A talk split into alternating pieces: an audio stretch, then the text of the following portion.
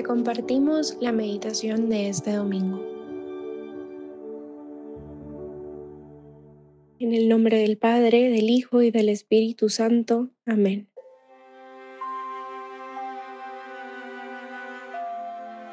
Ven Espíritu Santo, te pedimos que en este espacio de oración nos ilumines con tu presencia, que sea como un fuego que arde en nuestro interior purificando nuestros pensamientos y motivaciones. Inspira en nosotros la sabiduría necesaria para comprender las profundidades de tu amor y la verdad contenida en tu palabra. Que esta meditación sea un encuentro íntimo contigo, que transforme nuestros corazones y que cada palabra que meditemos sea una semilla que caiga en tierra fértil, creciendo y dando frutos en nuestra vida. Te pido por Cristo nuestro Señor. Amén. Hoy, domingo 4 de febrero, meditaremos en el Evangelio según San Marcos, capítulo 1, versículos del 29 al 39. En aquel tiempo, al salir Jesús de la sinagoga, fue con Santiago y Juan a casa de Simón y Andrés. La suegra de Simón estaba en cama, con fiebre y enseguida le avisaron a Jesús. Él se le acercó y tomándola de la mano, la levantó. En ese momento se le quitó la fiebre y se le puso a servir. Al atardecer, cuando el sol se ponía, le, llevaron a todos los enfermos y poseídos del demonio. Y todo el pueblo se apiñó junto a la puerta. Curó a muchos enfermos de diversos males y expulsó a muchos demonios pero no dejó que los demonios hablaran porque sabían quién era él. De madrugada, cuando todavía estaba muy oscuro, Jesús se levantó, salió y se fue a un lugar solitario donde se puso a orar. Simón y sus compañeros lo fueron a buscar y al encontrarlo le dijeron, todos te andan buscando. Él les dijo, vamos a los pueblos cercanos para predicar también allá el Evangelio pues para eso he venido. Y recorrió toda la Galilea, predicando en las sinagogas y expulsando a los demonios. Palabra del Señor, gloria a ti, Señor Jesús.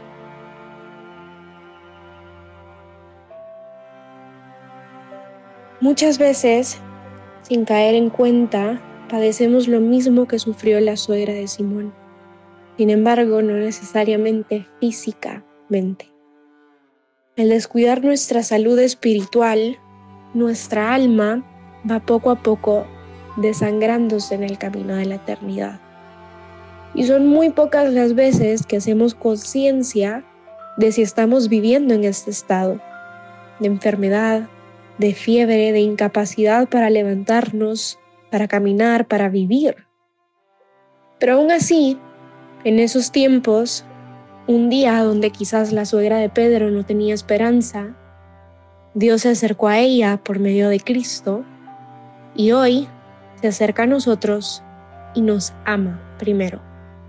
Quiero empezar esta meditación haciendo hincapié en la riqueza que contiene este versículo. Jesús se acerca, Jesús le agarra la mano con ternura como un gesto de amor y cercanía y la levanta. Reconozcamos en primer lugar que Jesús la amó primero y al estar presente toca no solo su mano, sino también su alma y la fiebre la dejó. Hasta que no dejemos que sea Dios nuestro único remedio, quien esté al lado de nuestra cama, de nuestra vida y nos toque y nos agarre la mano fuerte, no para después soltarla, sino para levantarnos con su fuerza. Si seguimos ciegos a su amor, entonces nuestra alma seguirá postrada e incapaz de hacer. Dios viene a nosotros y no se cansa de venir. Cuando éramos incapaces de salvarnos, Cristo vino en el momento preciso y murió por nosotros. Y hoy, independientemente de la salud de tu alma, quiere venir quiere tocarla, quiere agarrar tu mano y te quiere seguir recordando que te ama y nunca dejó de amar. En segundo lugar, vemos que nomás se le quitó la fiebre, a la suegra de Pedro se puso a servirles. En ninguna parte dice, descansó un poco y después de tal acontecimiento y después fue a servirles. O esperó a recomponerse y después se fue a servirles. No, la suegra de Simón no espera más tiempo. Reconoce que con Cristo a su lado tenía ya las capacidades para salir al encuentro y servir, de corresponder ese amor, de devolverle ese apretón de manos. Es egoísta esconder lo que has recibido y solo ser alguien que recibe. No seamos pasivos, no nos acomodemos, veamos hacia adentro y reconozcamos lo que nos hace fuerte, lo que hace fuerte nuestra alma, lo que la hace brillar y corramos a amar a Dios, a servir a Dios de regreso, porque ojo, Dios se deja servir. Cristo en ese momento se dejó servir. Lo que me encanta de este pasaje es que no acaba aquí. Después de todo esto, al atardecer, Llegaron toda clase de enfermos y poseídos, y Jesús no dejó de trabajar, Jesús no dejó de servir. Acuérdense de esto, Dios no deja de amarte. Jesús no para de servir, de estar, de tocar, de sanar y levantar personas a la vida. Y si no dejó de hacerlo por ellos, no lo va a dejar de hacer por ti. No lo deja de hacer por nosotros. Y por último, y con esto termino, de madrugada, cuando todavía estaba muy oscuro, Jesús se levantó, salió y se fue a un lugar solitario, donde se puso a orar. Después de un día como este, donde probablemente Jesús acabó exhausto, me lo imagino en la madrugada como cuando uno quiere llorar porque está muy cansado y no se quiere levantar todavía, pero seguramente fue mil veces peor y aún así lo hace. Y lo hace con un amor tan puro hacia el Padre, porque sabe que es algo esencial, la oración en su vida. Jesús saca el tiempo cuando Él ve que había mucha gente y tal vez que por estar cuidando de ellas y curando de ellas no iba a haber momento para rezar, momento para entrar en oración con, con Dios. Y se tiene que levantar cuando está oscuro para hacer eso mismo, aunque esté exhausto. Saca el tiempo para ver qué es lo que quiere el Padre, dónde lo manda a servir.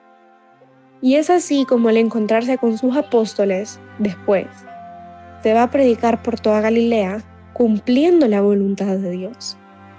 Que en nuestra vida siempre encontremos un momento de encuentro íntimo con Dios. A pesar de los días cansados, llenos de trabajo, lleno de responsabilidades, incluso cuando nos la hayamos vivido sirviendo y haciendo el bien. Que nunca nos falte ese espacio de encuentro personal con Dios para preguntarle cómo quieres ser servido, dónde te manda a servir, qué quiere de tu vida y reconocer cómo te ama a través de él.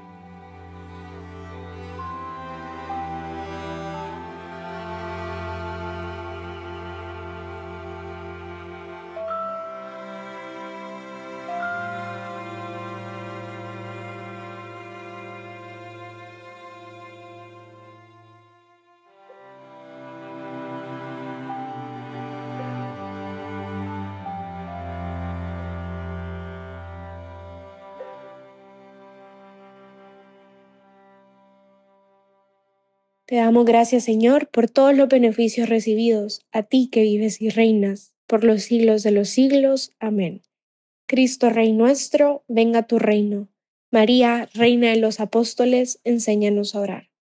En el nombre del Padre, del Hijo y del Espíritu Santo. Amén.